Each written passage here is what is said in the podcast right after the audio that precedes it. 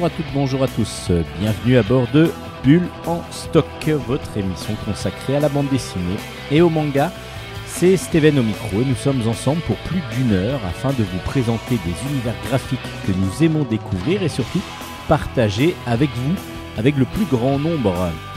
Ben, je dis nous parce que nous ne sommes pas seuls, enfin nous ne sommes pas seuls, je ne suis pas seul dans l'émission Bulle en stock, vous le savez maintenant. En effet, j'ai mes spécialistes manga avec moi. À part que là, ben, on est en période de vacances, euh, le studio étant dans un collège, donc on ne peut pas enregistrer dans le studio, donc on fait du distanciel cette fois-ci. Donc vous retrouverez bien sûr Hélène pour sa chronique manga euh, ben, dès le début de l'émission, c'est comme, euh, on le fait d'habitude, qui sera poursuivi juste après, poursuivi en tout cas, qui sera suivi plutôt que poursuivi par la chronique manga de Luna. Et puis on finira par pas mal de bandes dessinées parce qu'il y a une grosse, grosse, grosse sortie. Il y a des grosses sorties depuis la, depuis la rentrée. C'est quand même assez euh, conséquent. Donc du coup, bulle en stock encore bien, bien, bien chargé. J'espère que ça va vous plaire et que vous allez trouver votre bonheur dans les lectures, vos prochaines lectures dans les chroniques que nous allons faire. En tout cas, bulle en stock, c'est parti. Allez, on commence tout de suite après cette fin de générique. Et on commence par la rubrique manga de Hélène. Bonne émission à toutes et à tous.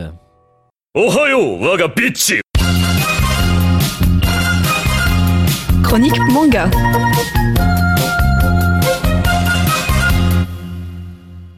Bonjour et bienvenue à bord de la chronique manga de Bulle en stock. C'est Hélène qui est au micro. Comme d'habitude, je suis fidèle au poste, même si, eh bien, euh, à l'instar de la semaine dernière, je suis obligée de vous faire ma chronique depuis chez moi. Nous n'avons pas pu nous retrouver dans le studio avec Steven. Mais qu'à cela ne tienne, ça ne m'empêchera pas de venir cette semaine avec deux nouveaux mangas qui n'ont, il faut le dire, absolument rien à voir.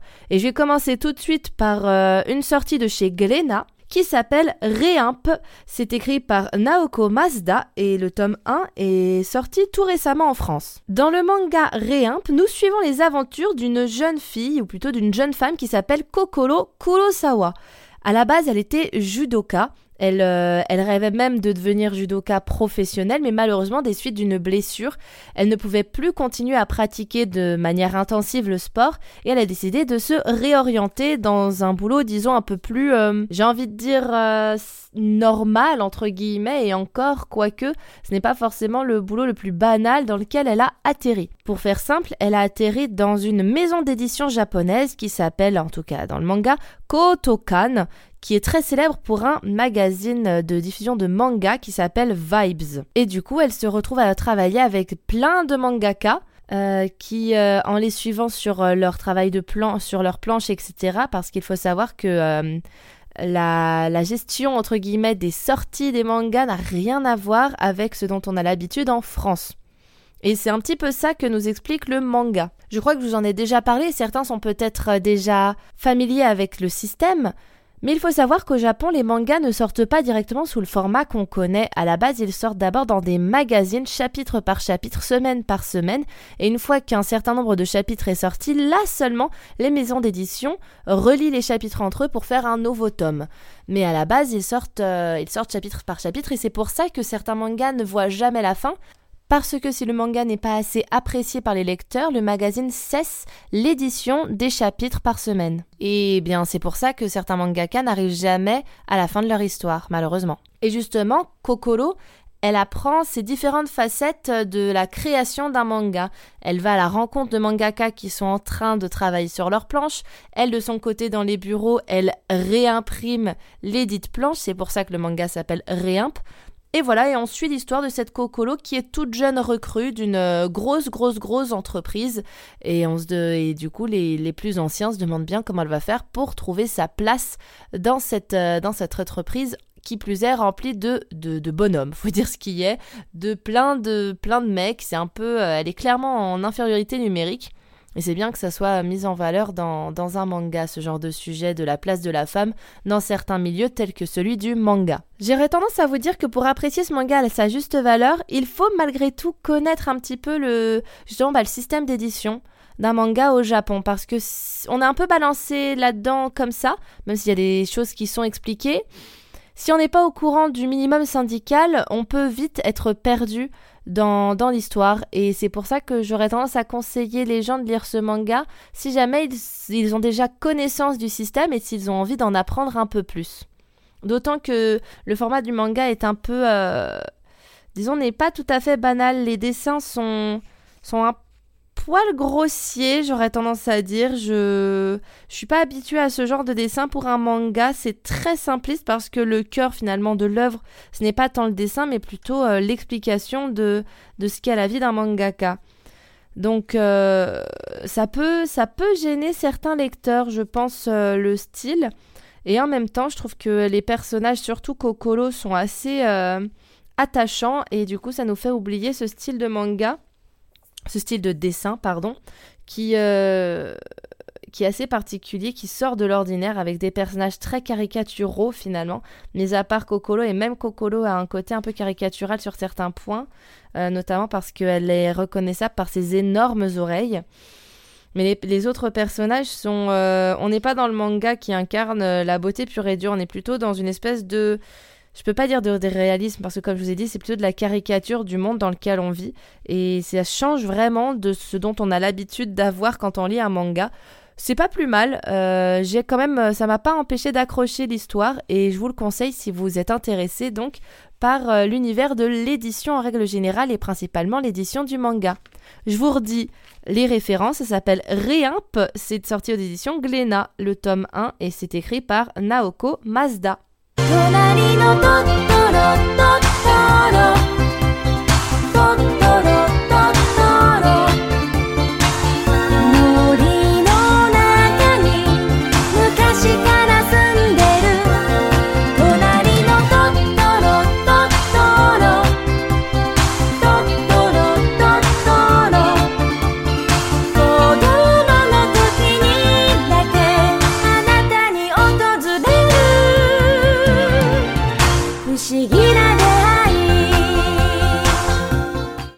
Je reviens vers vous après cette transition musicale pour vous parler du gros blockbuster de l'année chez Kaze dans la collection Shonen qui s'appelle Kaiju Number 8 ou Kaiju numéro 8, tout dépend si vous voulez franciser ou non le nom.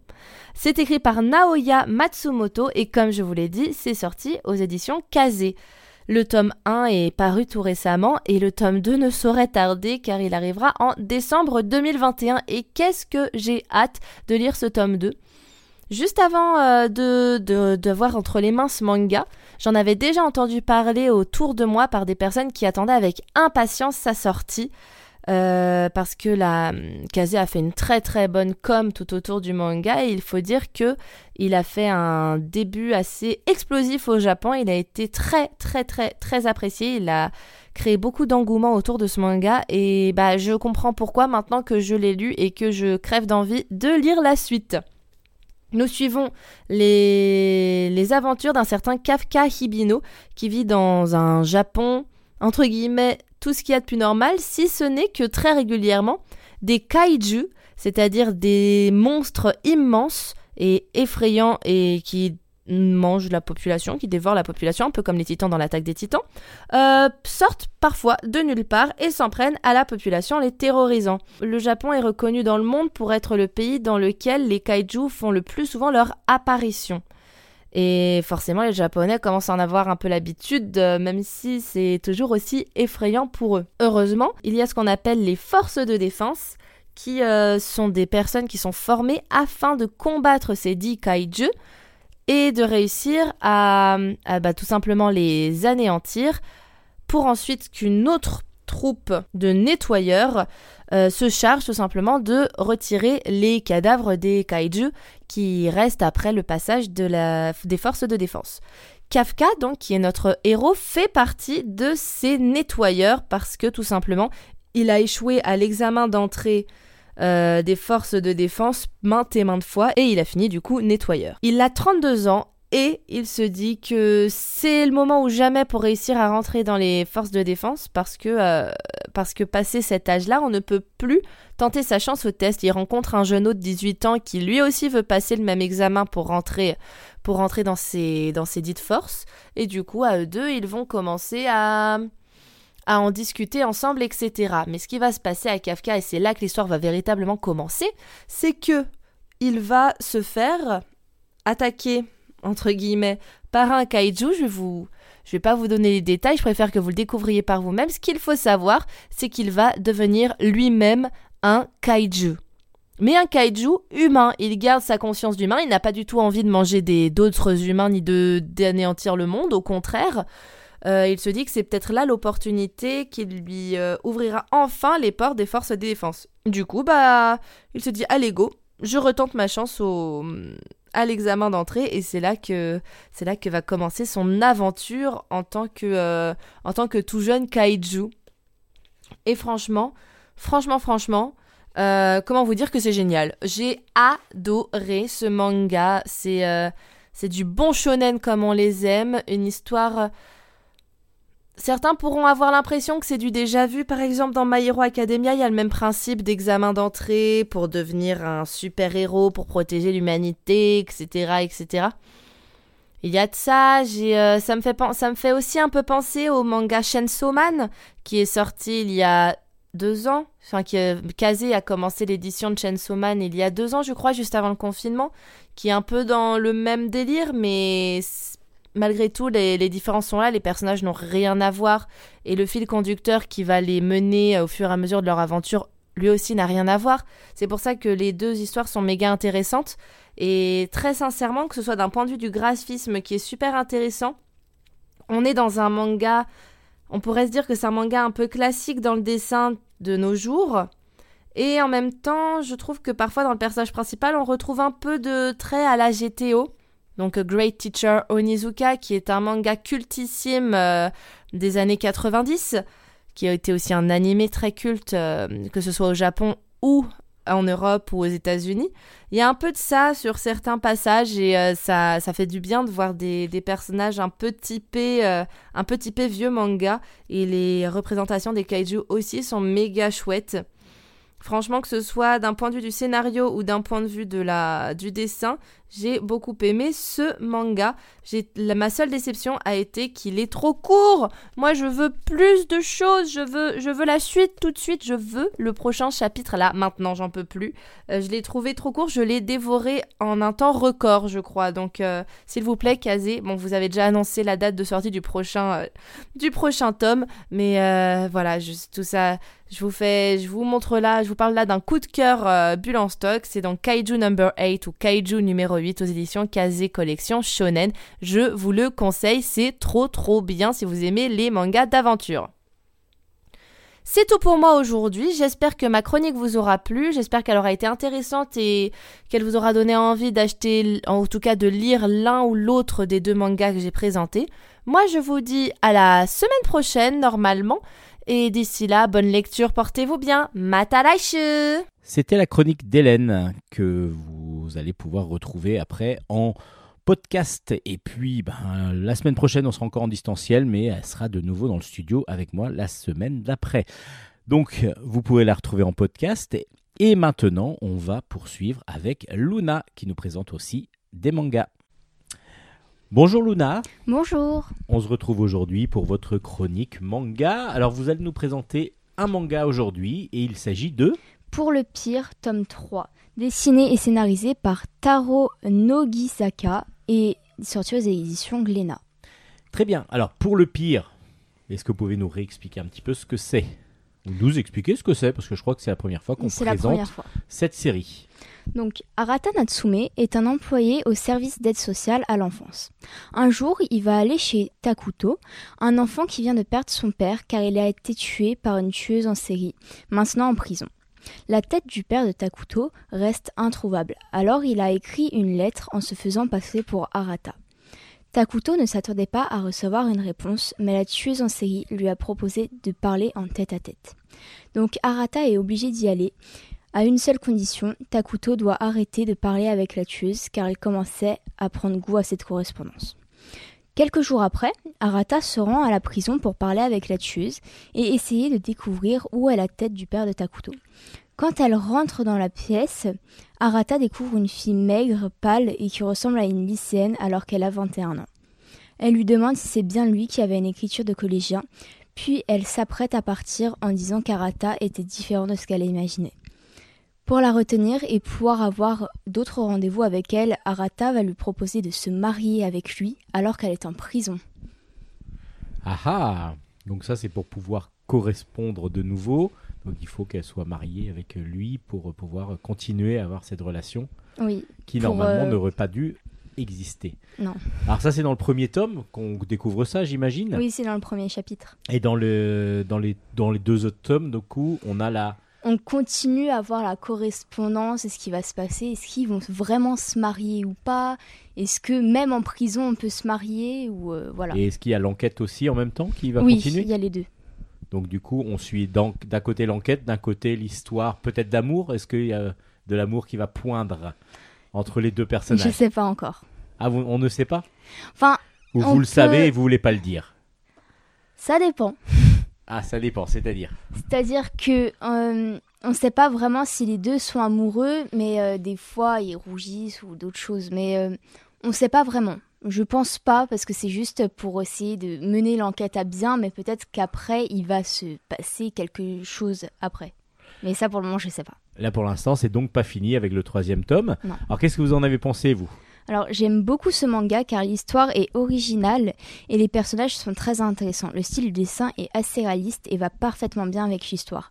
Mais je ne recommande pas vraiment ce manga pour les enfants car on voit quelques scènes de meurtre. Oui. Et c'est assez gore. C'est plutôt assez gore, donc plutôt on va dire fin de collège, Oui. quatrième, troisième, et puis après donc évidemment plus plus âgé. Mhm. Donc est-ce que vous pouvez nous rappeler les euh, bah, le, le nom et l'auteur peut-être, et puis évidemment l'éditeur de ce manga donc que vous recommandez pour les plus euh, pour les plus grands. Oui.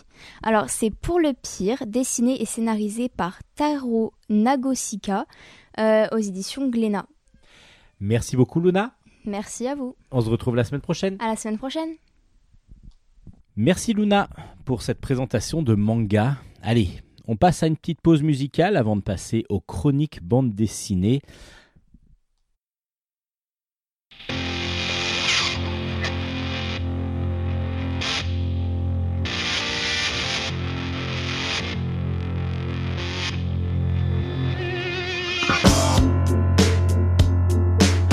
Jusqu'ici sur Terre, un homme pouvait être. Blanc, noir, jaune ou rouge, et puis c'est tout. Mais une autre race est en train d'apparaître. C'est les azous. C'est les Azous. Vocal qui monte jusqu'aux amygdales. Avec un veston qui descend jusqu'aux genoux. Les cheveux coupés jusqu'à l'épine dorsale. Voilà le Zazou. Voilà des azous. Il y a des azous dans mon quartier. Moi je le suis déjà à moitié.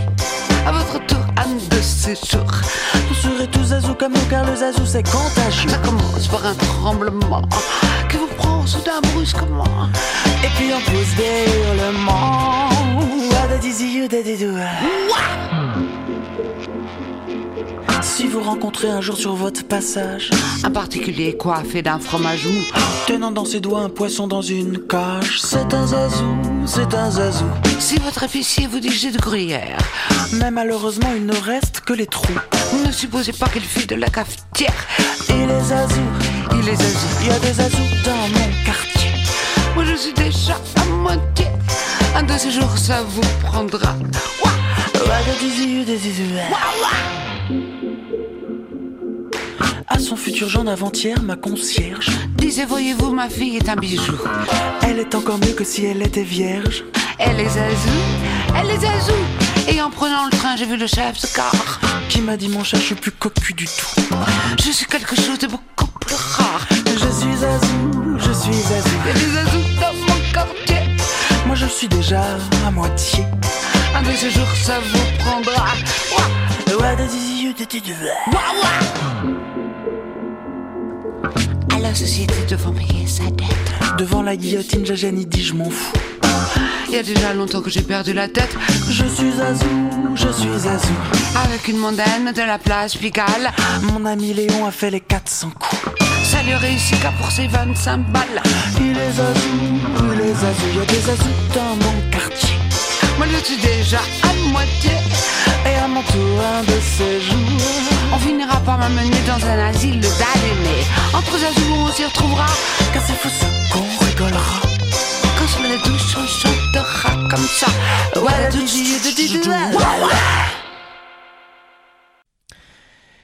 Vous venez d'écouter Les Azous de M et de Brigitte Fontaine. Alors vous allez me dire, bah oui, mais c'est pas une chanson, euh, une reprise un peu bizarre et tout. Bah non, pas cette fois-ci, parce que je voulais vous mettre cette chanson-là, parce qu'évidemment, ça m'a. bah, je vais vous parler d'un album dès le début de la chronique bande dessinée, qui s'appelle justement Les Azous. Bah justement, on y va tout de suite pour la chronique BD.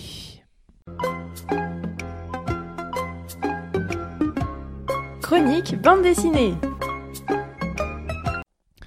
Comme promis juste avant, je vais donc vous parler d'un premier album qui s'appelle Les Azous. Le tome 1 s'appelle All Too Soon. C'est aux éditions Glénat. C'est de Salva Rubio au scénario, de Danny au dessin. Et donc, comme je vous disais, ben, dans la collection classique de chez Glénat. Et c'est un, une première partie d'un- d'un- d'une trilogie qui est excellente, vraiment déjà une grosse recommandation de Bulle en stock dès le premier tome. Donc les Azous, euh, c'est quoi? Non, on est dans les années 40. En 1940 exactement, Paris vient juste d'être occupé par euh, les nazis qui viennent d'arriver et les nazis vont mettre leur joug sur Paris en interdisant quasiment tout, tout ce qui est festif, en tout cas tout ce qu'eux ne veulent pas voir, donc tout ce qui est musique populaire et en particulier musique populaire américaine. Et la jeunesse euh, française va être la jeunesse parisienne, les étudiants vont être comme ça euh, mis dans l'obligation de, de, de- de devoir obéir aux ordres des, des Allemands. Et justement, bah, il y a tout un groupe de jeunes qui s'appellent les Azous, qui se font appeler les Azous. Alors il y en a plusieurs, il y a plusieurs groupes dans tout Paris. Les Azous blancs, les Azous noirs, les Azous rouges, et qui se battent habituellement, mais euh, grâce à des danses endiablées, euh, le swing, venu des États-Unis avec euh, des, des tenues un petit peu euh, bariolées, assez flashy. Et tout ça, c'est interdit par les nazis. Alors, dans cette. euh, comment on va rencontrer ces Azous euh, lors de la de de Paris C'est qu'on va suivre Fred. Fred a eu des, petits démêlés avec la justice, avec la police. C'est un réfugié euh, espagnol qui est donc sur Paris pour veiller, il veille sur sa petite sœur. Euh, et donc du coup, pour pouvoir euh, voler, pour pouvoir euh, survivre, il va voler et donc se faire prendre par la police. Et la police, plutôt que de le condamner, il va y avoir un inspecteur qui va lui dire tiens, tu vas venir avec moi parce que tu es correspond exactement à ce que je veux. Tu vas inf- in- infiltrer justement ce fameux groupe des Azous.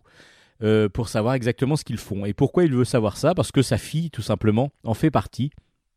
Et qui veut savoir exactement ce qui se, ce qui se, ce qui se trame derrière tout ça. Est-ce que c'est une sorte d'organisation secrète contre euh, les nazis euh, pour faire de la résistance et pour, euh, pour pouvoir faire des attentats éventuellement Ou est-ce que c'est autre chose de complètement plus banal? Ben Justement, c'est ce que va, ce qu'on va découvrir avec Fred. Je vous en dis pas trop. Lui va intégrer ce groupe où il va devenir très très rapidement assez populaire et surtout il va vraiment s'y intégrer de façon magistrale parce qu'il adore ça quoi. Il adore découvrir des nouveaux des nouvelles personnes, il découvre des nouveaux amis et ça va lui faire un bien fou. Et euh, justement, bah, c'est ce qui va se passer dans ce premier tome des Azous, qui est un excellent album. Alors, ce premier tome nous met tout en place, mais travaille, on travaille aussi sur l'idée de est-ce que le fait de, de repousser juste l'autorité sans, sans obligatoirement aller à l'encontre des, nazis, c'est-à-dire que on, va enfreindre quelques petites règles qu'on nous a mis en place. Est-ce que ça fait partie d'une résistance ou pas? Est-ce que ça va aller plus loin? Aussi On verra après dans les, dans les deux prochains tomes. Je pense est-ce que c'est- est-ce qu'ils vont aller plus loin dans leurs, dans leurs exactions? Mais en tout cas, c'est vraiment un plaisir de lecture, surtout que le dessin de Naniné est vraiment d'une beauté. Alors c'est un dessin semi-réaliste vraiment magnifique et surtout avec de la vivacité bah, qu'il faut obligatoirement lors, de- lors des, des scènes de danse et en particulier, bah, regardez juste la couverture, la scène de danse sur le drapeau euh, nazi est euh, assez impressionnante, le, la couverture est magnifique. En tout cas, c'est un excellent premier album donc euh, de cette série. J'espère qu'elle va continuer aussi bien, qu'on va être aussi pris dans les prochains tomes. En tout cas, c'est une vision de, de, de la, de, l'en- de la guerre et, de la de, de la résistance qu'on n'a pas vu encore dans, en, bande dessinée. Alors c'est fait par des Espagnols, donc du coup euh, c'est très original aussi de ce côté-là. Ça s'appelle Les Azous, le tome 1 est paru aux éditions Glénat et c'est une grosse recommandation de Bulle en stock. On continue avec un livre donc de science-fiction, même si on espère que ça va pas être de l'anticipation, parce que du coup euh, ça fait un peu peur euh, ce que nous propose Vincent Perriot. Ça s'appelle Négaliode. Le deuxième tome est arrivé. C'est aux, éditions Casterman. Et c'est un pur, pur bonheur de lecture et en même temps assez angoissant. Parce que du coup, si euh, euh, nous prévoit donc être le futur, euh, ben, même c'est en même temps ce qu'on nous prévoit par moment, euh, ça peut devenir un petit peu dangereux et, assez euh, impressionnant. Donc, Négaliode, je vous rappelle un petit peu ce que c'est. On est dans un monde euh, donc avec des humains un peu post-apocalyptique, on pense, on imagine. Au début, dans le premier tome, donc c'est un désert, un énorme désert, et justement, on va suivre Jari, qui est un berger du désert, et il est un berger un peu spécial parce que c'est des dinosaures qu'il arrive à, à contrôler, et, à- c'est donc son troupeau, c'est un troupeau de dinosaures, et lui arrive même à communiquer avec les dinosaures, donc euh, d'où son une sorte de pouvoir qu'il a de pouvoir communiquer avec ces animaux, et il va euh, être confronté donc à dans cet univers où les peuples les plus les moins aisés et les plus les ben, on va dire le, le peuple va-t-on dire est, est au niveau du sol. Euh, il y a des cités qui sont euh, donc euh, en, l'air qui sont dans le ciel. Et on comprend très vite que ce sont eux les dirigeants de, sur la planète entière. Ce sont eux les dirigeants ceux qui sont dans les planètes hautes dans les villes hautes qui dirigent les autres. Et justement, pour pouvoir avoir accès à l'eau, ils ont carrément dévié et arrêté la- l'arrivée d'eau dans les, dans, les, dans les villes basses pour pouvoir, eux, en avoir le maximum, alors qu'il n'y en a plus, euh, normalement, dans, le- dans les villes. Euh, ils le donnent avec parcimonie euh, aux, autres villes de la ville basse et surtout, ils, euh, ils contrôlent comme ça l'accès. S'ils voient qu'il y a une rébellion qui se forme, bah, hop, on arrête l'arrivée d'eau ce qui fait que évidemment les peuples ne peuvent plus survivre.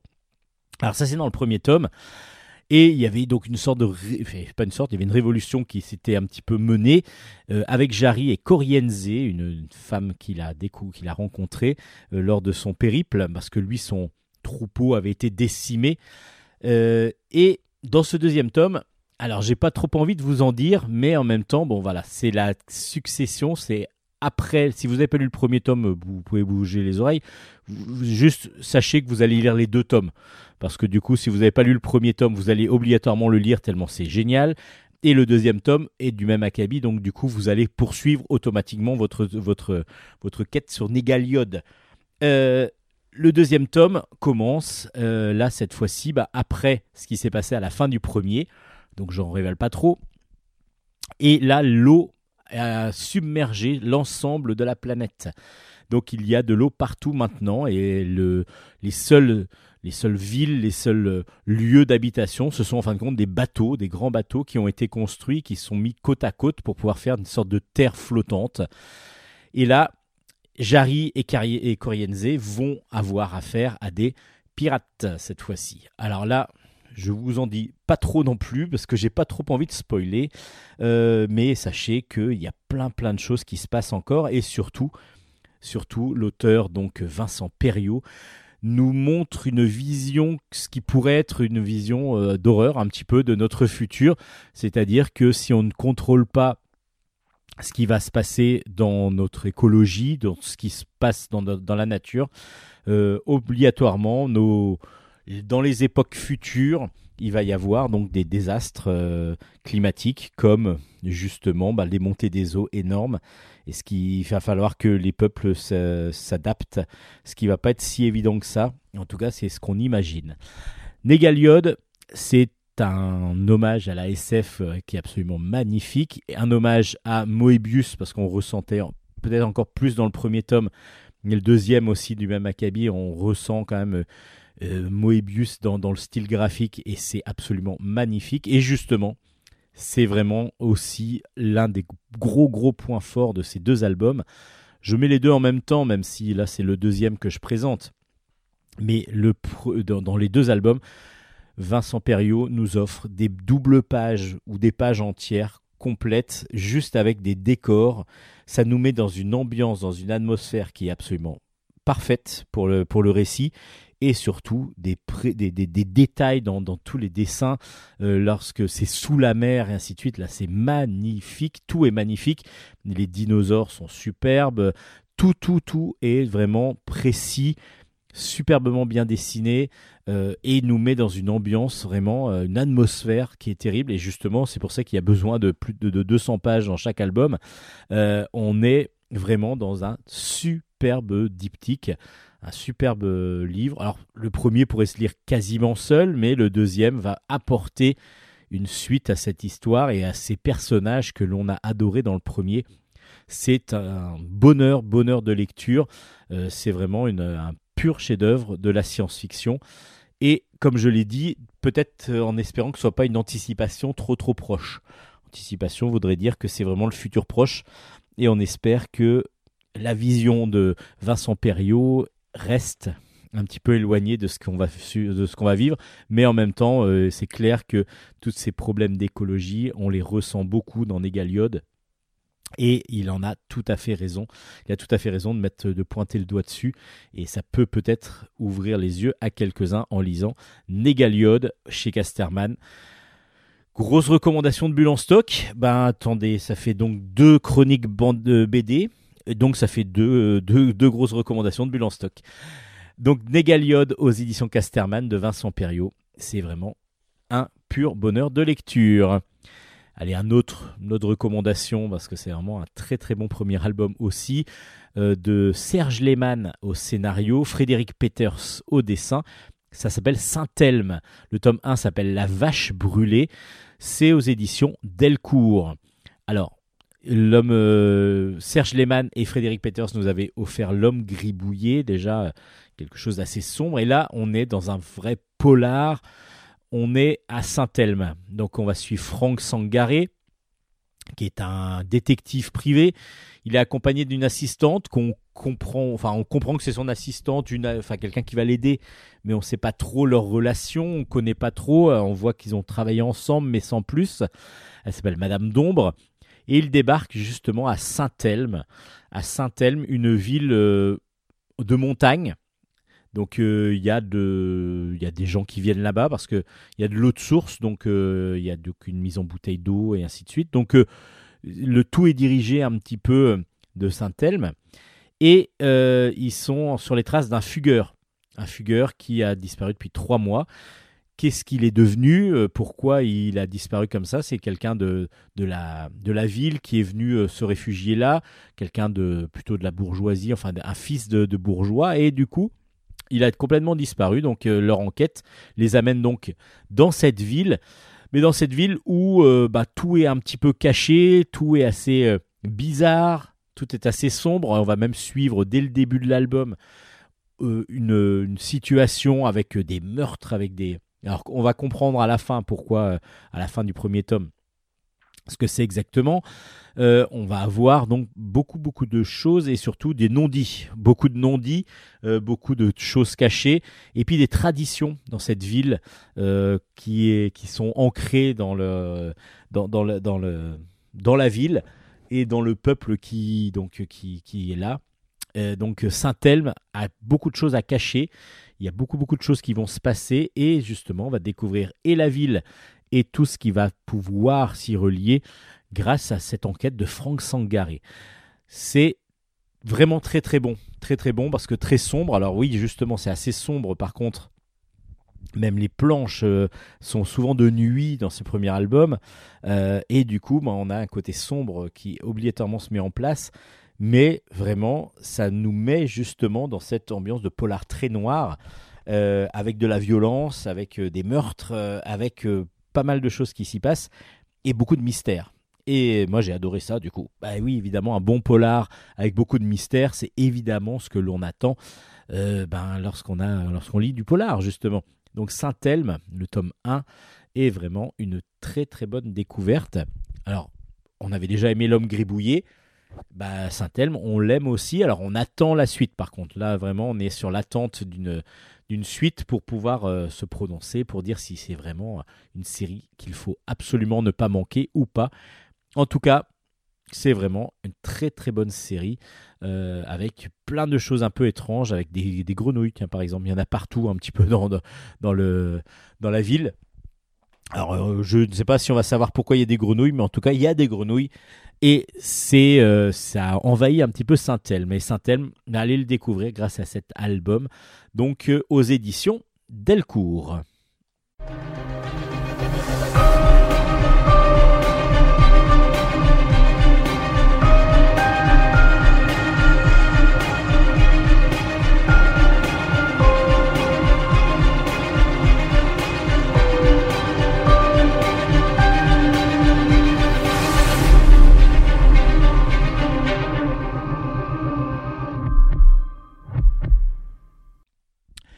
On continue ce bulle en stock avec le deuxième tome et fin du diptyque de Dans la tête de Sherlock Holmes. C'est de Cyril Liéron au scénario, Benoît Dahan au dessin et c'est aux éditions Ankama. Nous allons enfin découvrir la fin de l'affaire du ticket scandaleux. En effet, c'est le deuxième tome sur deux de cette affaire du ticket scandaleux dans la tête de Sherlock Holmes, où on va retrouver ben, notre Sherlock Holmes habituel avec Watson, et ils sont à la recherche justement d'un fameux ticket. En tout cas, qu'est-ce qui s'est passé exactement dans un théâtre? En effet, un, médecin ami de Watson a été retrouvé complètement hagard et euh, euh, complètement perdu en chemise de nuit, euh, avec un chausson de femme, blessé avec l'épaule déboîtée et il ne sait absolument pas ce qui s'est passé. Et donc Sherlock Holmes a décidé de, suivre un petit peu la piste. Et justement, c'est l'originalité de ce que nous offrent les deux auteurs, donc Cyril Liéron et Benoît Dahan, c'est que on va suivre le fil de l'histoire à travers bah, le fil de la pensée de Sherlock Holmes. C'est-à-dire que là, vous aurez vraiment un fil de dessiné, un fil rouge qui est dessiné sur toutes les pages, que l'on suit et qui va nous mener à différents indices. Et par moments, on est complètement dans la tête de Sherlock Holmes, par moments, on est sur des lieux où il va trouver différents indices, et on va suivre avec plaisir, avec régal, ce fil, ce fil de l'histoire qui va nous être proposé. Et c'est d'une originalité terrible parce qu'on adore Sherlock Holmes. Enfin, moi en tout cas, j'adore tout ce qui est Sherlock Holmes et tout ce qui est enquête policière de ce type, avec indices et avec, euh, donc, et là, il y a une originalité qui, rentre en qui se met en place. Et puis, en même temps, il garde tout à fait l'esprit de Sherlock Holmes, de Conan Doyle, avec son côté ben, où il va devoir exacerber son cerveau euh, s'il n'a pas d'enquête, s'il n'a rien à réfléchir, donc il va se droguer pour pouvoir euh, mettre euh, à l'épreuve son cerveau pour pouvoir faire fonctionner son cerveau davantage. Euh, et on, est vraiment dans, dans, un vrai Sherlock Holmes avec un dessin absolument superbe, un dessin euh, semi-réaliste qui vraiment, même proche du presque du cartoon par moment, un peu de la parodie par moment, et en même temps avec tellement d'originalité dans la mise en scène que c'en est ben, parfait. quoi. Ça, ça est parfait. Quand vous tournez les doubles pages, souvent c'est par double page, on suit le fil, et là vous allez avoir une grande tête de Sherlock Holmes, mais creuse. Euh, comme si on était dedans et on voit Sherlock Holmes en train de dire alors là je pense à ça ça oui mais ça c'est pas possible et à chaque fois, on va avoir plein de choses comme ça qui vont être faites avec des originalités graphiques, des originalités scénaristiques qui nous emportent jusqu'au bout de cette histoire qui est très très originale parce que jusqu'au fond, jusqu'à la fin, honnêtement, on avait compris d'où venait euh, dans le premier tome d'où venaient ces fameux tickets, qu'est-ce qui s'était, qu'est-ce qui était arrivé même à ce à, ce médecin, mais on n'avait pas la finalité, pourquoi ça avait été fait et ça y est, on l'a enfin. Et ben c'est très original, c'est très très original, c'est très bien vu.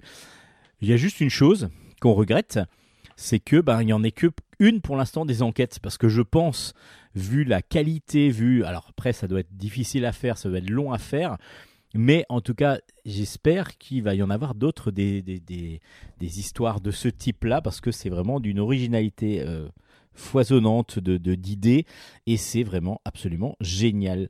Très très bien dessiné, très très bien réalisé, très très bien euh, mis, en, en scène. C'est vraiment un superbe aventure de Sherlock Holmes et même Ankama va jusqu'au bout parce qu'ils ont même creusé la couverture pour pouvoir faire une sorte de, de, tête à chaque fois. Là, là, c'est la tête du méchant, là, cette fois-ci.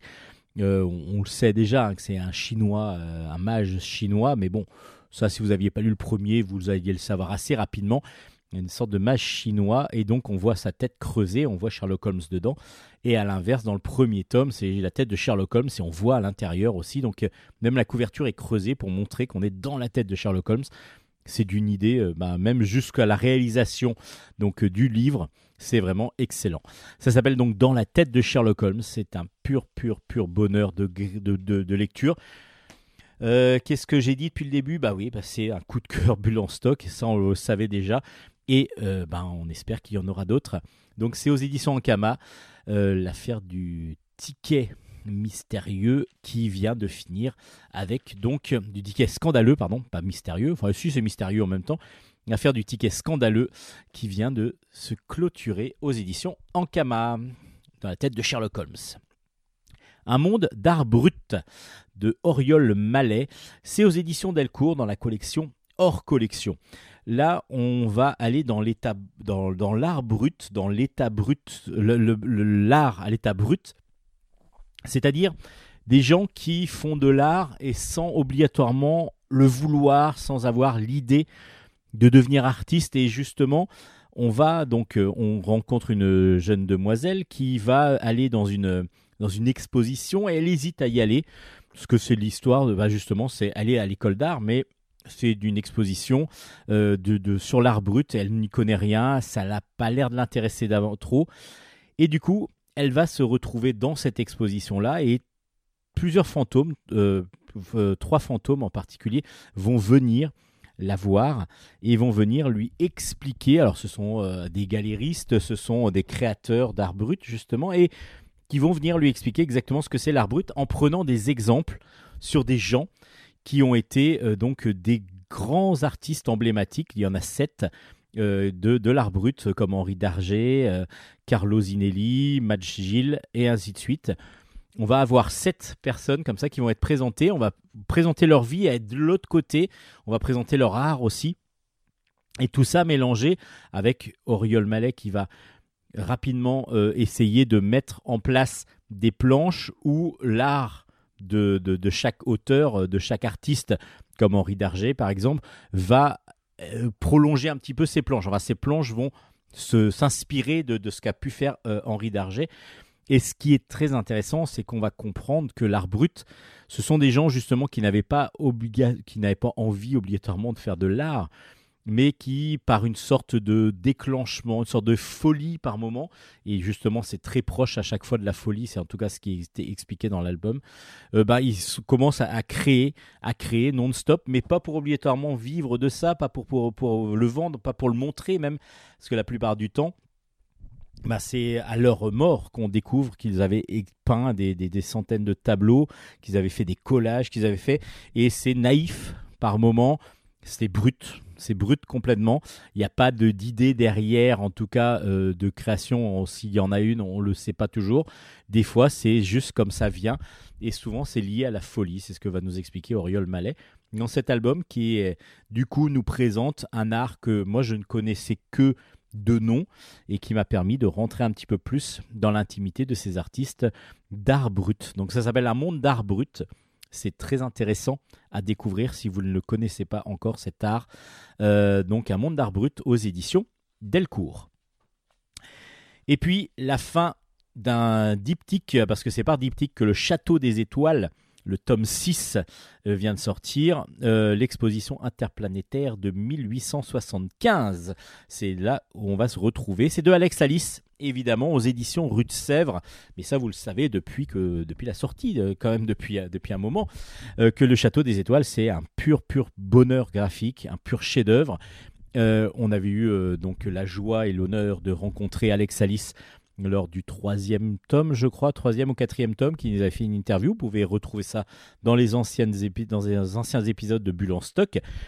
Et il nous expliquait bah, que le château des étoiles, c'était à partir des de, visions scientifiques des années euh, du début du XXe siècle qu'il avait écrit son histoire où euh, un jeune homme avait découvert, enfin sa mère exactement avait découvert un nouveau, un nouveau système pour pouvoir s'envoler qui s'appelle l'éther et que euh, du coup, grâce à cet éther, il y avait la possibilité d'aller conquérir les autres planètes et justement c'est ce qui a été fait. Et dans le deuxième diptyque, il y avait la planète Mars, justement, qui était dans le, dans le collimateur de, des Prussiens et des Français. Et du coup, il y a une guerre. Alors, je dis, trip, je dis diptyque, mais je crois que c'est des triptyques. Non, ce sont des diptyques, je crois. Mais en tout cas, il vaut mieux le suivre depuis le début.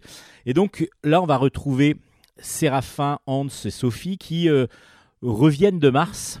Pourquoi? Parce que Mars a été colonisé par les Prussiens, euh, euh, les, Martiens ont été mis sous le joug de, de- de- de- des Prussiens, donc ils sont devenus des esclaves, et même la princesse, la reine martienne, a été enlevée pour l'ex- pour l'exposer euh, à l'exposition universelle qui va avoir lieu justement à Paris. Et du coup, alors les martiaux, c'est même pas des martiens, ce sont des martiaux exactement.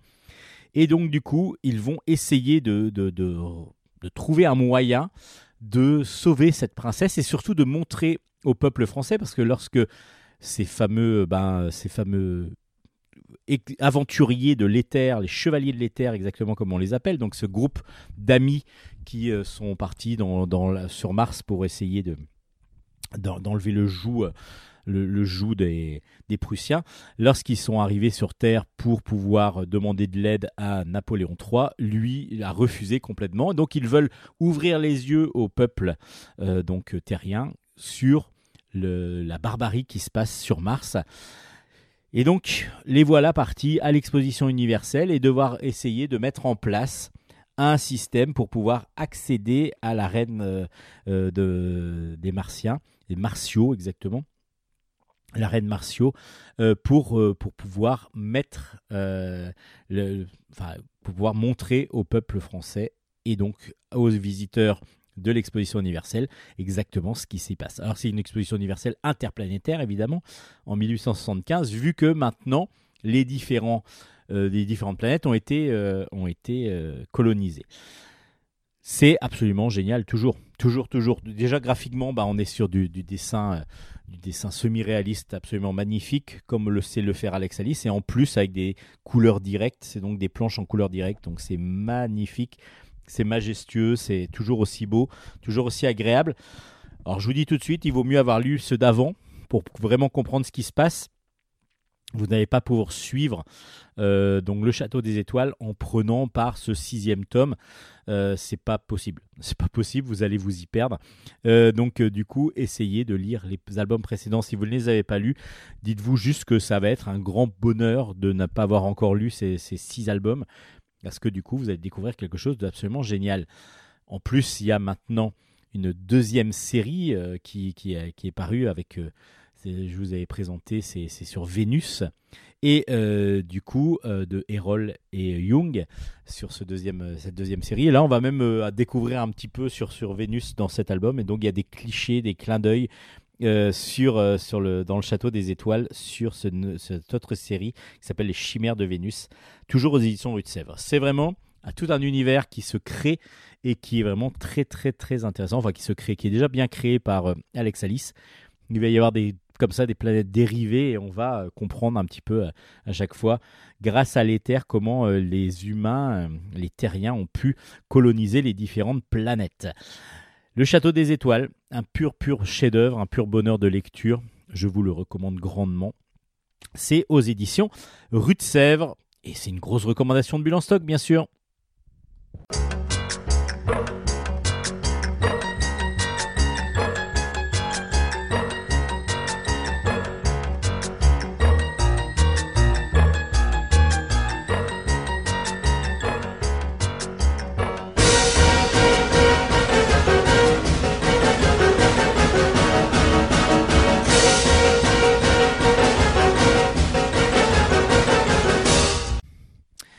Elle de légende, le tome 1 s'appelle Spitfire, c'est de Jean-Pierre Pécaud au scénario, Christophe Gibelin au dessin.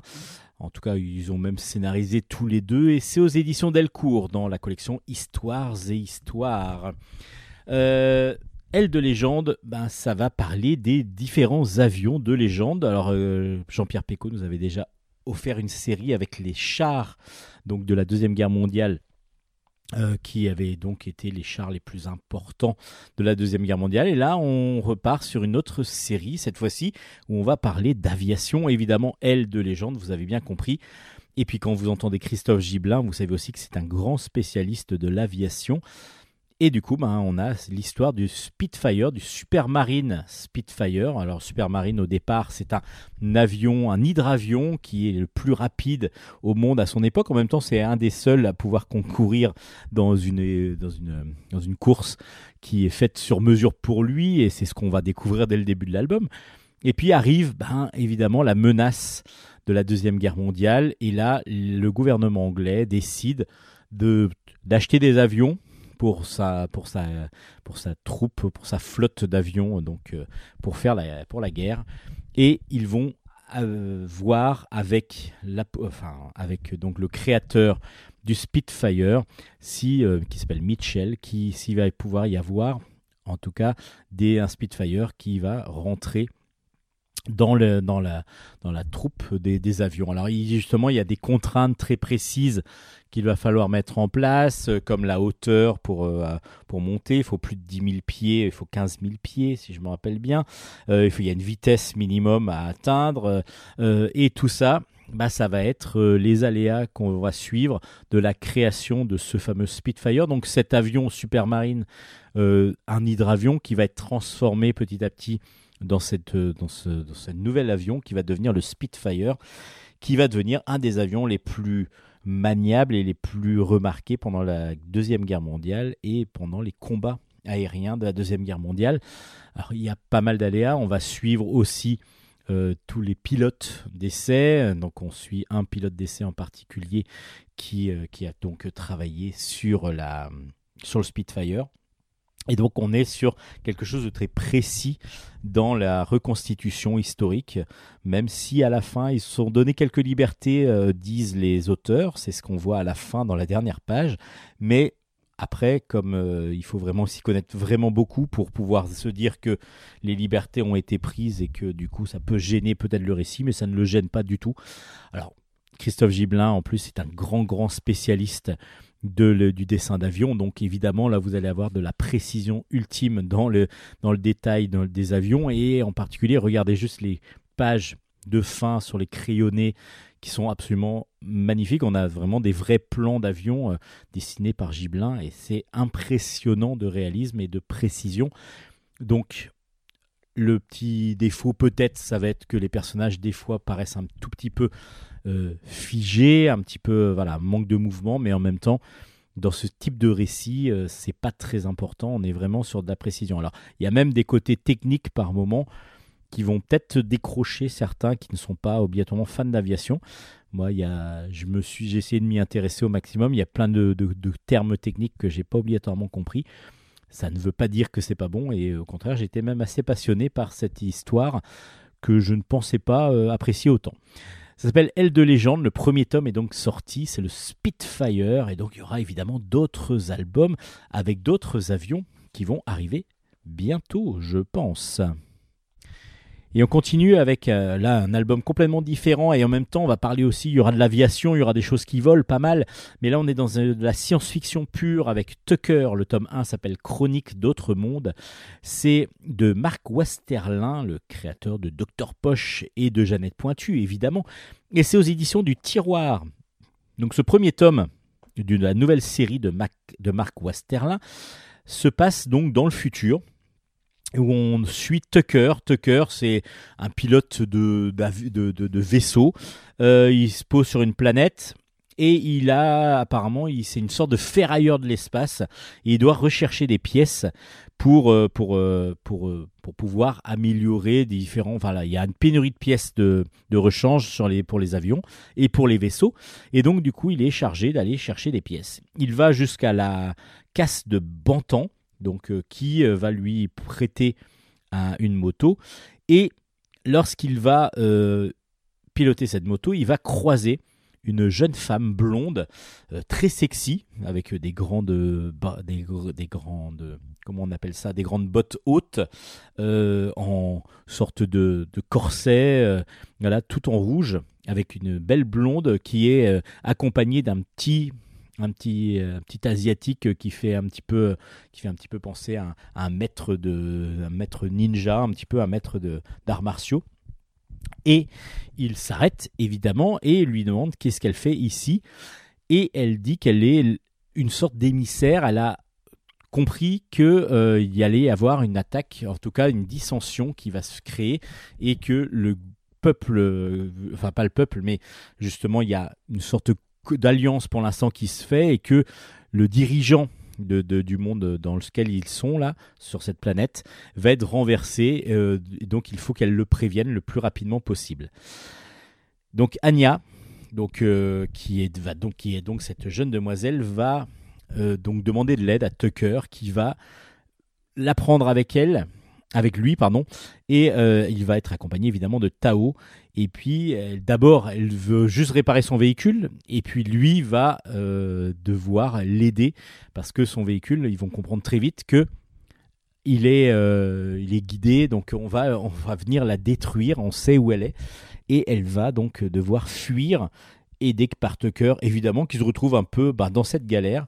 Et on va découvrir ce monde, cet univers que crée donc euh, Westerlin, avec un univers où euh, le bah voilà il y a des y a des, vraiment des, des gens qui habitent toujours dans les dans les forêts euh, qui sont toujours avec des un peu primitifs des peuples un peu primitifs. Et puis vous avez d'autres qui qui sont des pirates. Vous avez des, des pirates de l'espace. Vous avez pas mal de choses. Donc la technologie qui est pris qui a pris le pas sur pas mal de- d'endroits et d'autres qui sont restés comme ils sont. Et là on est vraiment sur une aventure qui euh, nous laisse même pas le temps de, nous reposer. Il n'y a pas de moment de pause quasiment parce que chaque fois qu'on tourne les pages, il va y avoir une nouveauté qui va se passer, il va y avoir une nouvelle menace qui va, qui va arriver.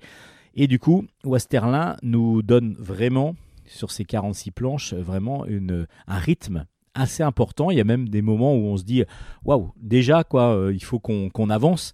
Et on le ressent des fois un petit peu, mais en même temps, c'est pas du tout gênant pour le, pour le type d'histoire. Ça, ça se lit vraiment d'une traite et c'est très très agréable à lire. Ça s'appelle donc Tucker de Westerla. Évidemment, on retrouve son style graphique unique. Si vous ne connaissez pas Docteur Poche, si vous ne connaissez pas Jeannette Pointu, euh, vous allez découvrir peut-être par Tucker cette, ce grand grand auteur de bande dessinée. Et si vous connaissez son style, eh ben, vous allez redécouvrir et découvrir ce nouvel, euh, cette nouvelle série. Avec bonheur, je l'espère pour vous. Moi, en tout cas, c'est vraiment la, sens- la sens- la sensation que j'ai eue. C'était vraiment un bonheur de, de retrouver Westerlin dans une nouvelle aventure, euh, donc d'un d'un nouvel, d'un nouveau héros en plus. Et même si on se dit que Anya euh, pourrait être la l'héroïne d'un autre, d'un autre de cet univers-là. Mais en même temps, non, c'est Tucker, Tucker, donc euh, le- comment dire, le ferrailleur de l'espace, qui, euh, qui est le héros de cette nouvelle aventure aux éditions du Tiroir. Et puis c'est toujours triste quand on voit la fin d'une série arriver avec euh, Harmonie, le tome 7. In fine, ça s'appelle. C'est de Mathieu au dessin et au scénario. Et c'est aux éditions Dupuis. Alors, on est toujours content de retrouver Harmonie, euh, le dessin virtuose de Mathieu. Mais voilà, la série finie. Bon, après, on sait qu'il y aura d'autres séries, je pense, de Mathieu tellement c'est excellent ce qu'il fait habituellement. Et là, euh, Harmonie, bah, la fin est aussi spectaculaire que tout ce qu'on a vu depuis le départ. Alors, Harmonie, c'est une jeune demoiselle qui a des pouvoirs et qui a été euh, un petit peu manipulée dès le début avec d'autres jeunes, euh, ce qui nous ferait penser un petit peu à Stranger Things avec Eleven d'un côté, et en même temps, bah, du coup, qui arrive à avoir pas mal de pouvoirs et à, à, montrer, à utiliser ses pouvoirs maintenant. Et ça, c'est dans le premier cycle, on découvrait comment elle pouvait s'échapper, comment elle pouvait découvrir ses pouvoirs. Et puis, là, dans le deuxième cycle, qui donc euh, se finit avec le tome 7, elle est en confrontation avec Hazel. Hazel, donc on va dire qu'il y a le bien contre le mal, une sorte de diable qui a pris possession de, du corps de Mika, un de ses amis. Et du coup, même, euh, enfin, même plus que ses amis, enfin je vous dis pas trop.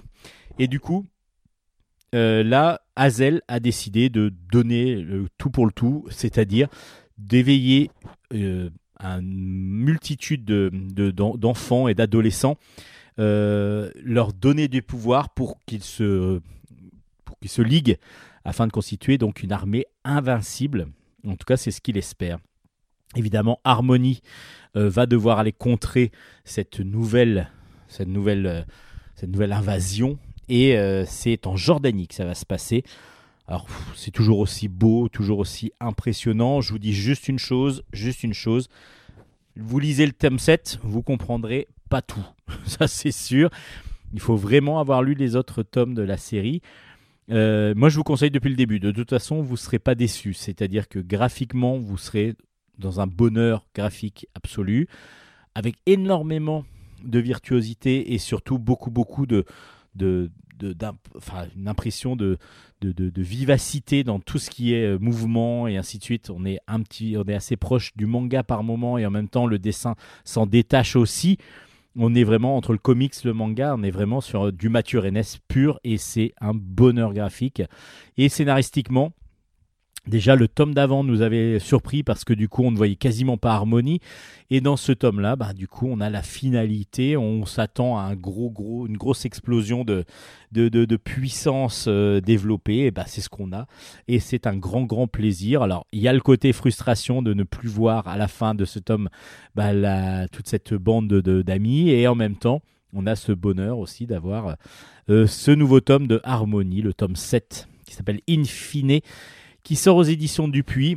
Et c'est vraiment absolument génial. C'est une série que je recommande aux plus grands euh, on va dire on va dire collégien ça commence à vraiment être bien quoi. Donc on va dire 10 à partir de 10 11 ans ils vont déjà comprendre bien ce qui, ce qui se passe. Et c'est vrai que c'est un bonheur de leur présenter une série aussi bien faite aussi bien dessinée leur montrer que ce que peut valoir la bande dessinée franco-belge Harmonie tome 7 aux éditions Dupuis un gros, gros, une grosse grosse recommandation de Bulle en stock encore une fois Yes, no, maybe. I don't know.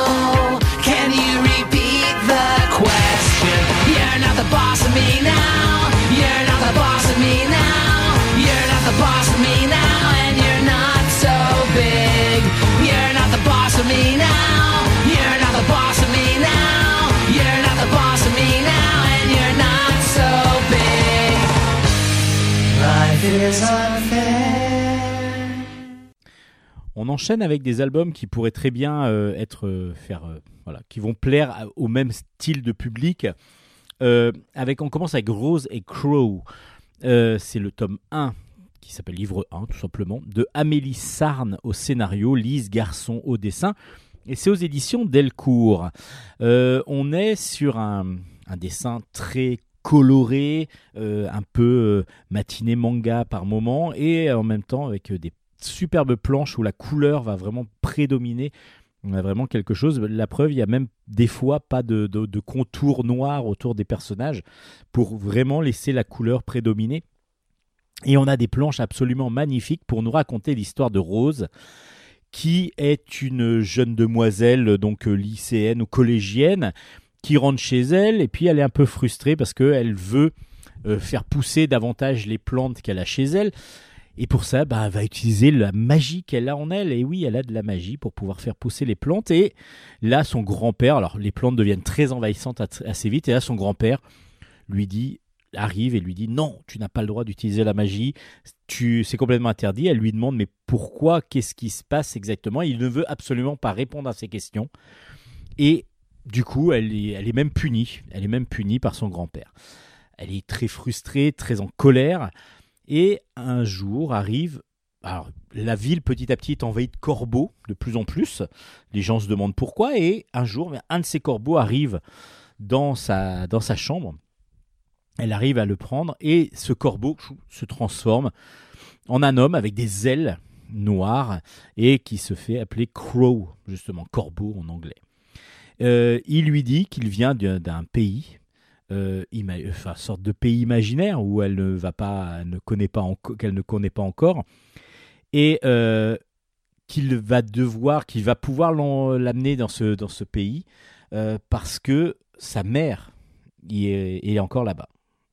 Donc que fait sa mère là-bas Et en plus, elle qu'elle croyait morte, bah du coup, ni d'une ni deux, son grand-père, ça va pas obligatoirement. Elle veut retrouver sa mère. Elle accepte la décision de Crow de, de partir dans ce pays imaginaire, disait, pense-t-elle en tout cas. Ils y arrivent et là, elle va découvrir que là, il y a une forêt luxuriante qui vraiment euh, prolifère de plus en plus, mais en fin de compte, qui est essayée d'être contrôlée par. Donc, il y a une guerre qui se crée entre ceux qui veulent mettre de plus en plus de technologie et donc euh, détruire petit à petit la forêt pour pouvoir en- ensuite euh, gagner sur cette forêt pour pouvoir construire bah, des ponts, des, des choses comme ça. Et du coup, le peuple de la forêt qui essaye petit à petit de, gagner euh, un petit peu de terrain, mais ce qui est complètement impossible parce que justement, la magie qui permettait de faire grandir toutes ces plantes, etc., bah, a été complètement annihilée. Il n'y a plus de magiciens et la magie, la magie était complètement interdite dans ce monde-là.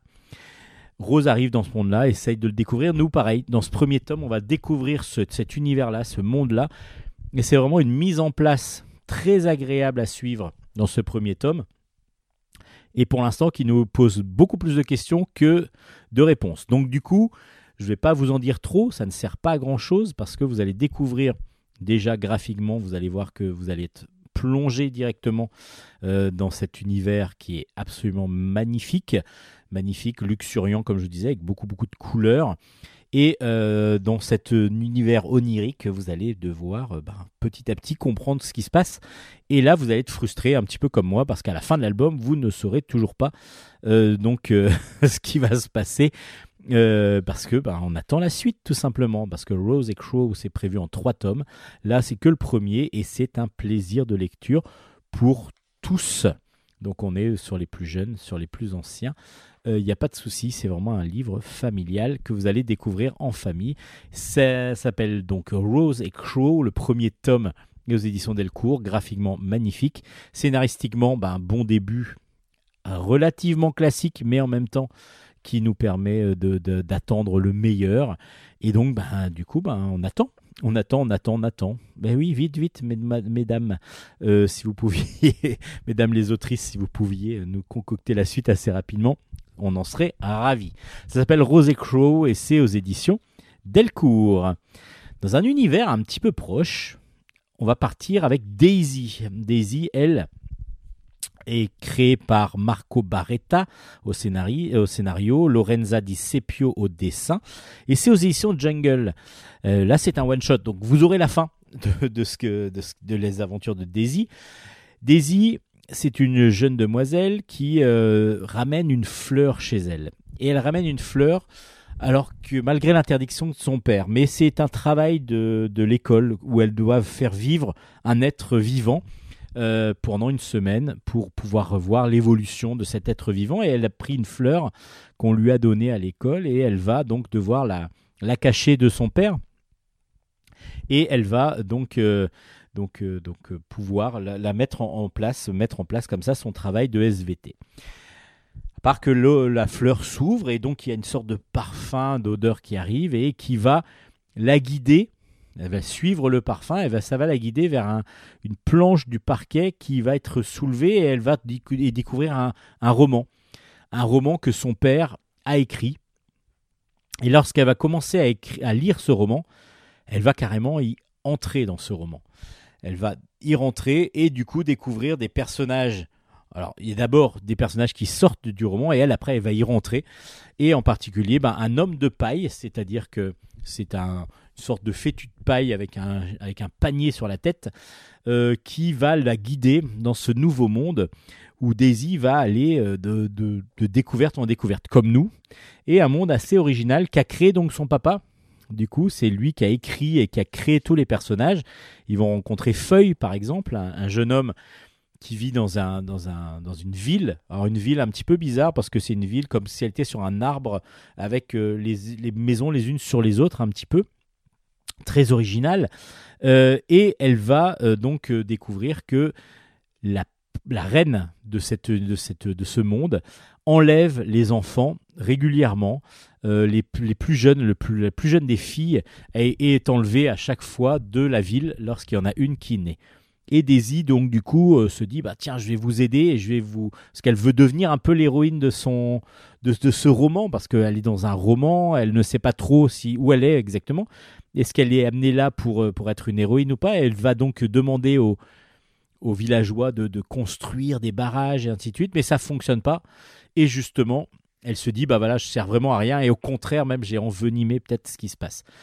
Il y a plein de choses qui vont se passer parce que là du coup c'est que le début de l'album et c'est désorientant euh, par moments Daisy. Daisy c'est vraiment très bien dessiné, on a un dessin aussi matiné manga un petit peu et euh, assez simple mais très coloré qui fonctionne très très bien aussi pour cet univers onirique. Et on a euh, donc ce personnage là assez qui, cherche, qui se cherche en fin de compte, qui se cherche et justement on est sur une sorte de quête initiatique, mais on va aller de surprise en surprise avec la reine de l'uni de cet univers là. On va aller aussi euh, donc euh, avec son le père, on va comprendre un petit peu ce qui se passe. Euh, voilà, tous tous ces personnages là créés, qui ils sont exactement. Et donc du coup, on va plonger au cœur de ce livre avec Daisy, vraiment avec un réel bonheur, un réel, réel bonheur de lecture. Je crois qu'aujourd'hui, j'ai quasiment que des bonnes lectures à vous présenter. Je ne sais pas si ça vous dérange ou pas, mais euh, en tout cas, là, Daisy, ça va encore vous plaire. Peut-être pour un public un tout petit peu plus euh, jeune que, que ceux d'avant, que les précédents. Mais en même temps, c'est lisible par toute la famille et ça va fonctionner vraiment très très bien. Ça s'appelle Daisy et c'est aux éditions Jungle. Un bon one-shot que je vous recommande grandement. Et puis dans un style graphique euh, un petit peu équivalent et dans un même style même de de- d'univers, je vais vous parler de Abby et Walton, même si là on est sur un dessin euh, peut-être un peu plus cartoon, qui est vraiment superbement bien dessiné avec euh, des personnages avec des, des charismes immédiats lorsque l'on regarde les dessins. Abby Walton, c'est un récit complet de Anaïs Allard au scénario, Georgia Casetti au dessin, et c'est aux éditions Delcourt dans la collection Jeunesse. On est à la milieu du 19e siècle et on rencontre Abby, Abby qui est en train de s'ennuyer, s'ennuyer dans un hôtel où sa maman se repose et elle en a vraiment marre parce qu'elle ne peut rien faire. Sa mère lui a interdit d'aller au bord de la mer parce qu'elle dit que c'est trop dangereux. Et euh, du coup, bah, elle s'ennuie, elle passe son temps à euh, vadrouiller, à être dans sa chambre et à vadrouiller un peu dans l'hôtel. Et un jour, elle va dans la chambre 21 et là, elle va découvrir un portrait, un portrait d'un jeune homme très très beau et elle va l'embrasser euh, pour euh, dans un délire de euh, tiens, je vais, jouer un petit peu avec le portrait. Et là, l'homme qui est sur le portrait, qui s'appelle Walton, va prendre vie. Et oui, et c'est donc le fantôme de Walton qui va prendre vie. Elle va, au, dès le début, ben, le trouver plutôt sympathique, mais on va, elle va comprendre aussi très rapidement qu'il est saoulant, il est collant, il est énervant, il est euh, peureux, il, il se plaint tout le temps, et elle va pas en pou- pouvoir de lui, elle va vraiment, vraiment, vraiment avoir de plus en plus de difficultés à le supporter, et elle va donc essayer de découvrir comment s'en débarrasser. C'est très frais, très drôle, et justement, les personnages sont très très très intéressants. Euh, je trouve que Abby ne s'en laisse pas compter. Elle est vraiment euh, une jeune fille euh, qui est vraiment moderne pour la fin du, milieu du 19e siècle, alors que bah, c'est le côté, on va dire, victorien qui intéresse, je pense, les autrices. Mais là, on est vraiment sur un personnage fort euh, qui est vraiment très intéressant. Et puis Walton aussi, qui a son pendant normalement qui devrait être plutôt euh, macho et qui à l'inverse, euh, il l'est aussi un petit peu, mais après il a aussi beaucoup de mauvais côtés. Mais du coup, qu'il va falloir accepter pour pouvoir le, bah, se séparer à un moment donné. En tout cas, c'est ce que espère Abby à un moment donné. Donc ça s'appelle Abby et Walton. Le dessin, comme je vous disais, est très très beau, très en couleur, avec beaucoup euh, de, détails un petit peu partout. Donc euh, superbement bien re- retranscrit pour l'époque. Enfin, l'époque est très bien retranscrite, je voulais dire. Et puis le, dessin cartoon est très très beau. Euh, vraiment, c'est un régal pour les yeux. Scénaristiquement, c'est drôle, c'est très intéressant. Et du coup, je vous recommande grandement pour toute la famille Abby et Walton aux éditions Delcourt. Sachez que c'est la même scénariste que euh, Sacha et Tom Cruise que je vous avais déjà conseillé, qui est une excellente série parue aux éditions euh, Soleil. Euh, vraiment, c'est une très très bonne scénariste, Anaïs Allard, et j'ai hâte de découvrir d'autres créations d'elle. Donc euh, ça s'appelle Abby et Walton, un récit complet aux éditions Delcourt, recommandé par Bulle en stock.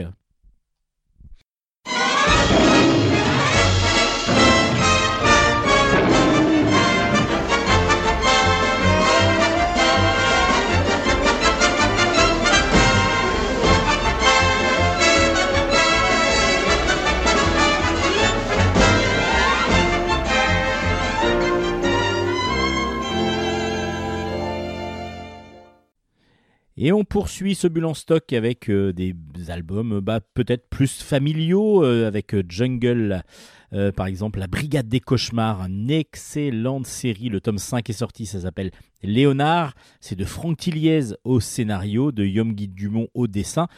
Et donc, comme je vous ai dit, c'est dans la collection Frisson de chez Jungle.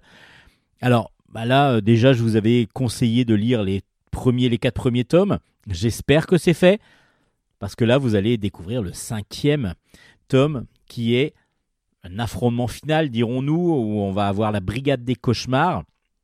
Brigade des Cauchemars, ce sont trois enfants qui ont la possibilité, grâce au père de l'un d'entre eux, qui est scientifique, de pouvoir rentrer dans les cerveaux des gens pendant leur cauchemar, et donc pendant leur rêve ou leur cauchemar.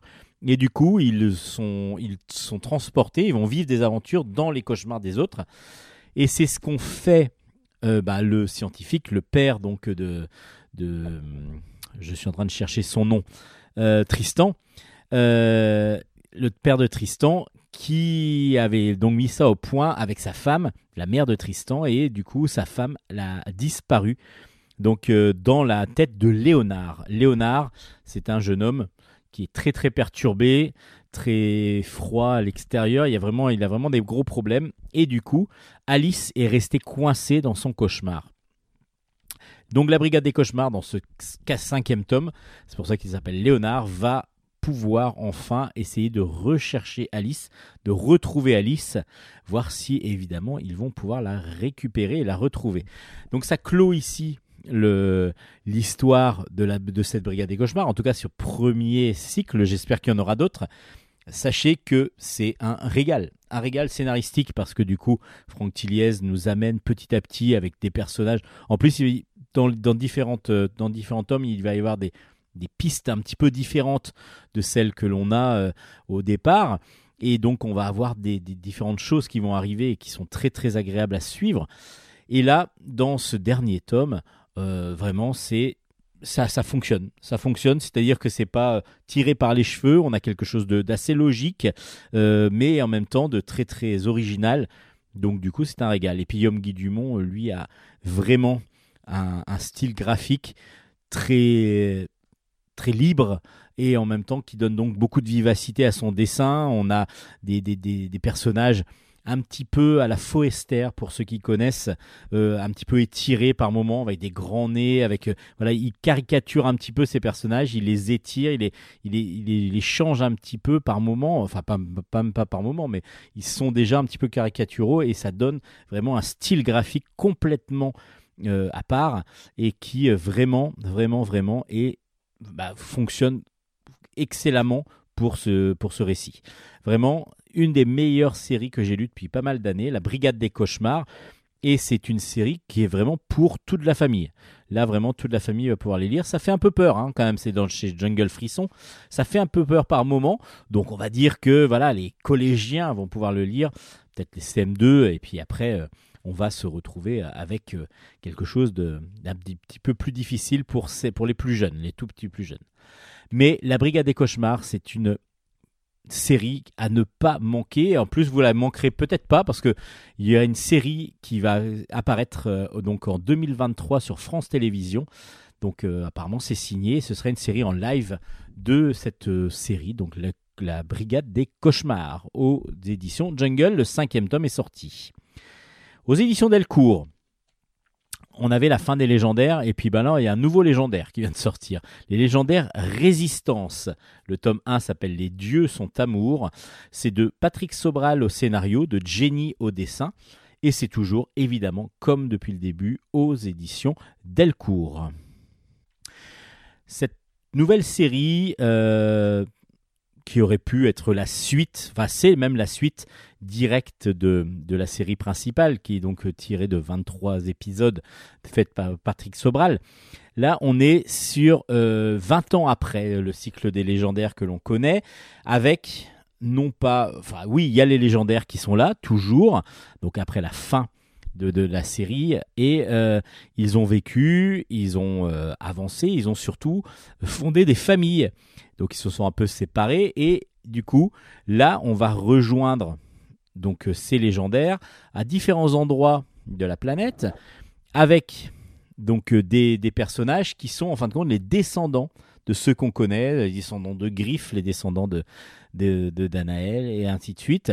Et du coup, on va euh, partir sur des dieux néfastes qui arrivent sur Terre et qui commencent à de nouveau vouloir tout contrôler, vouloir tout détruire.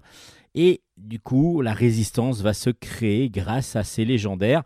Une nouvelle génération, dirons-nous, c'est la génération des, enfants qui vont petit à petit se retrouver pour pouvoir mener à terme, enfin essayer de mener cette, cette action, cette mission que, qui va leur être confiée euh, involontairement. Vous allez voir pourquoi. Je vous en dis pas trop parce que du coup c'est très intéressant de retrouver les personnages que l'on a appréciés dans cette série principale, redessinée un petit peu par Jenny, mais qui a vraiment le style Patrick Sobral et donc un style graphique proche du, du manga et en même temps qui, qui donne toute son, toute son intelligence et sa vie à- au personnage. Et ce, ce nouveau euh, légendaire résistant, c'est très très agréable à lire parce que du coup on reboucle un petit peu, on va partir sur un nouveau cycle, on va partir sur des nouvelles aventures avec des nouveaux personnages qui ont leur caractère aussi. Donc là on va apprendre aussi à découvrir leur caractère. Vu que ce sont les descendants, ils n'ont pas obligatoirement le même caractère tous que leurs parents à découvrir et c'est graphiquement très très bon toujours. Donc les légendaires résistances, le premier tome est vraiment très agréable à lire et on attend la suite pour voir. Alors maintenant, les légendaires, il y en a quand même beaucoup qui sont sortis entre les légendaires, les légendaires origines où là c'était les origines des, légendaires de base, euh, les chroniques de Darkel qui, euh, qui du coup euh, vont être la suite du, du- du méchant et du coup les légendaires missions qui eux ce sont des one shots qui sont tirés de la série animée. Voilà les légendaires sagas qui vont arriver aussi Euh, ça c'est en manga pardon. Euh, du coup euh, on a beaucoup beaucoup de choses qui, paraissent autour des légendaires et c'est toujours agréable à lire. Surtout que Patrick Sobral arrive toujours à, avoir des dessinateurs qui dessinent un peu dans son style. Là, on reconnaît un dessin peut-être encore un peu plus précis et plus, plus fin euh, encore que celui de Patrick Sobral, mais euh, Jenny est vraiment au top dans son dessin, comme à son habitude. Donc les légendaires résistances, vraiment une bonne, bonne réussite, encore une fois, de Patrick Sobral pour cette série qui est devenue culte maintenant. Et puis, ben, les dessins animés, euh, ben, les légendaires sont parus de dessins animés. Je vous disais que euh, Abby et Walton, euh, tout à l'heure, c'était aussi un style graphique qui ressemblait beaucoup à du dessin animé. Et là, on va pas y manquer. Je vais encore vous parler de dessins animés parce que les vacances de Donald, de Bremo au scénario et de Federico Bertolucci au dessin, aux éditions Glénat. Vous savez, c'est dans la collection des- des- des Disney fait par. Alors, on a eu du Coset, on a eu du Loisel, on a eu euh, du Keramidas et du Trondheim. Euh, les vacances de Donald, là, c'est une aventure de Donald, hein, tout simplement.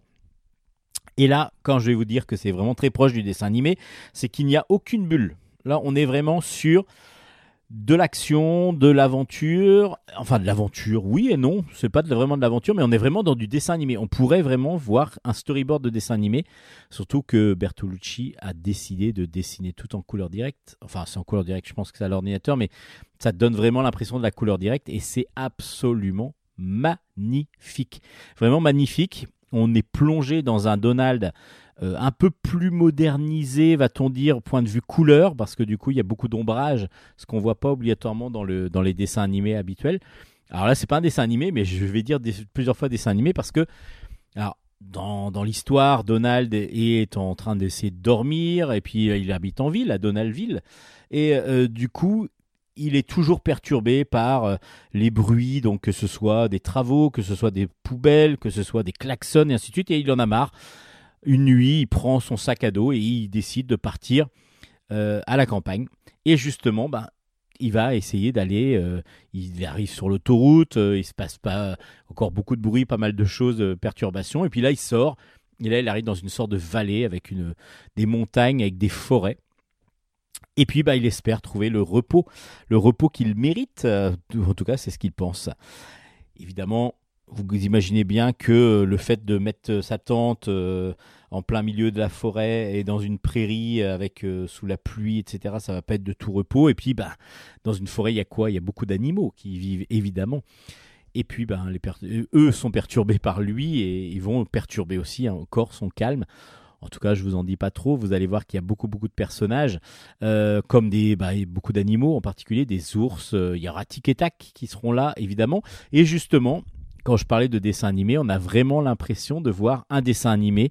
Brémo, je pense, a voulu euh, rendre hommage à ces dessins animés qu'on voyait de Tic et Tac avec Donald qui, euh, qui à chaque fois était victime des facéties de ces deux écureuils. Et là, on est encore dans ce système-là avec euh, bah, ces personnages qu'on a adorés en dessin animé, que l'on voit en BD. Et c'est vrai que Bertolucci utilise euh, vraiment un découpage qui peut ressembler à du découpage de dessin animé. Et donc, du coup, on tourne les pages, on se régale des dessins et en même temps, ça va vite. Il y a beaucoup d'action, il y a beaucoup de. Il y a beaucoup de, de choses qui se passent et on le voit bouger quasiment, on voit quasiment bouger les cases pour passer de l'une à l'autre. C'est vraiment superbement bien fait. Vraiment, graphiquement, c'est magnifique, vraiment magnifique. Scénaristiquement, ben, on s'attend à plein de petites choses de, de, ce, de ce qui se passe. Excusez-moi. Mais évidemment, on n'est pas surpris toujours, mais en tout cas, on est heureux, heureux de retrouver ces aventures de Donald qui euh, est toujours assez un peu, irascible et puis qui même est des fois méchant hein, avec euh, les animaux, vous allez voir. Mais il va quand même euh, récolter ce qu'il a, a semé. Donc, euh, c'est pas toujours le mieux qui lui va lui arriver. Ça s'appelle Les Vacances de Donald. C'est un petit chef-d'œuvre graphique pour moi aux éditions Glénat à ne pas manquer si vous aimez toute cette collection de Donald euh, et Mickey aux éditions Glénat vu par. C'est vraiment excellent et Bertolucci dans ce, cet album-là est vraiment exceptionnel.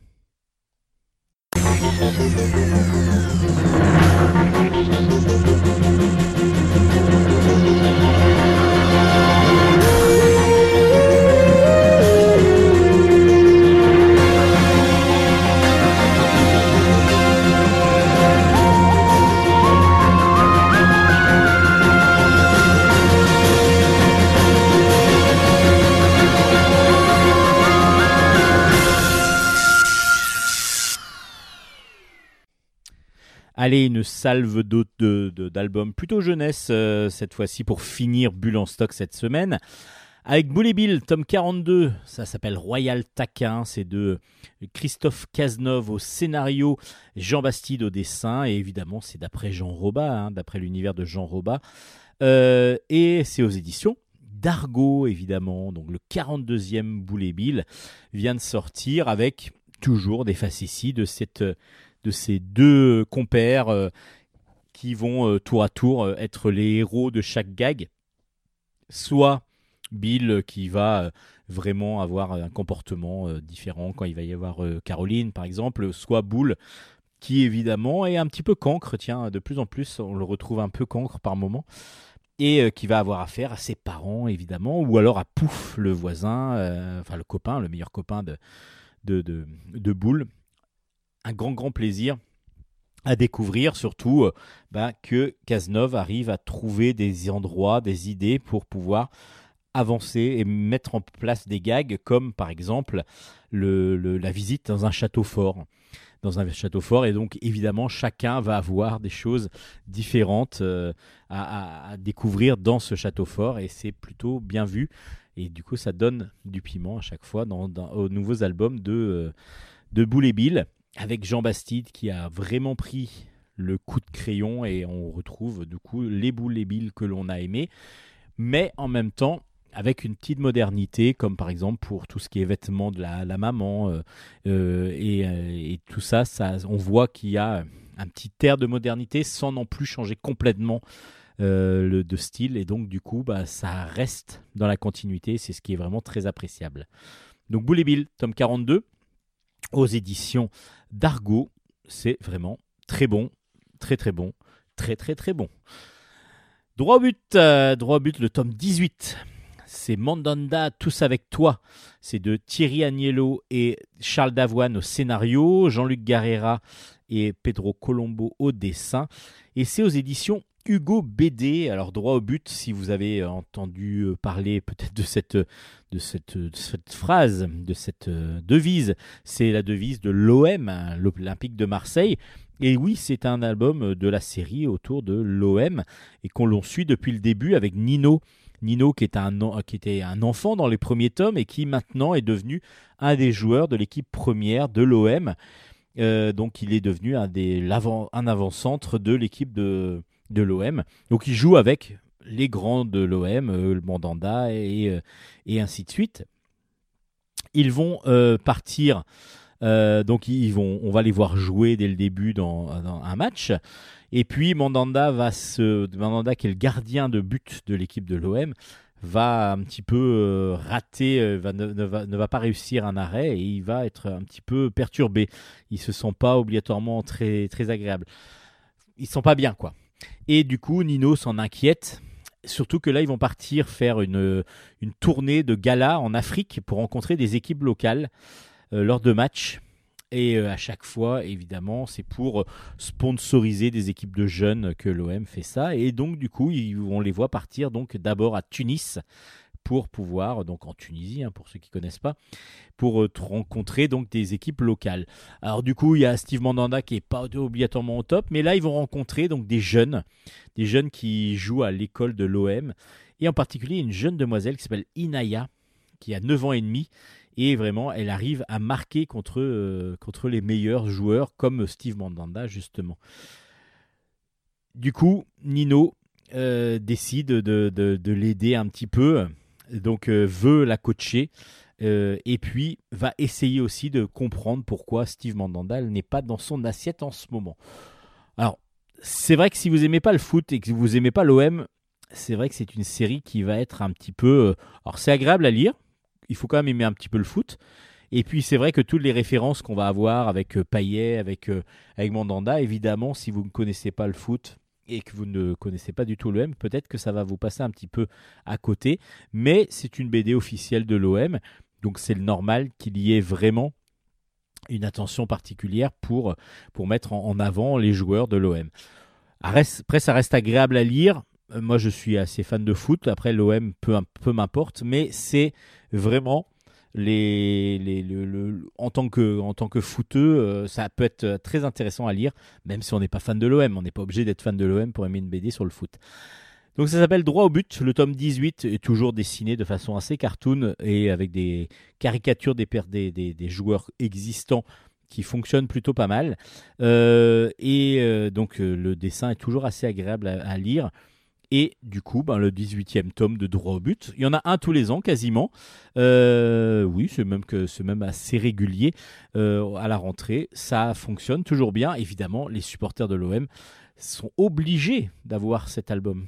C'est une obligation. Allez, droit au but, tome 18 est donc sorti aux éditions Hugo BD. Et puis euh, un dernier album à vous présenter. La série Les Sisters euh, vient de trouver une, euh, nouvelle petite euh, sœur, une nouvelle petite BD. Donc, vous allez avoir le retour de Wendy et de Marine sur ce 16e tome de, qui s'appelle Cap ou pas Cap. On va, reparler de Christophe Cazeneuve du coup au scénario, William au dessin et c'est aux éditions Bambou.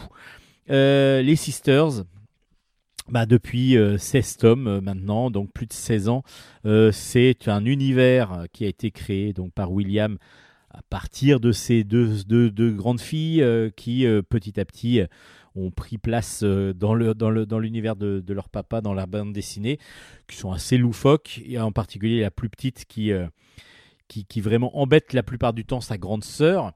Et du coup là la grande sœur a eu pour malheur de, de lui rappeler que quand elle était plus petite, elle lui faisait des cap ou pas cap. Cap ou pas cap de, euh, je sais pas, de, de, marcher à quatre pattes pendant une demi-heure. Et là, évidemment, bah, le cap ou pas cap, c'est pas tombé dans l'oreille d'une sourde en tout cas.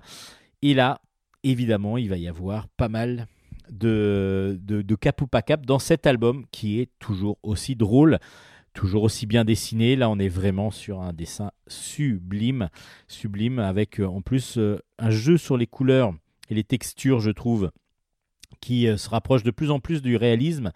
Et c'est très intéressant de voir la différence entre des fois certains décors et puis d'autres.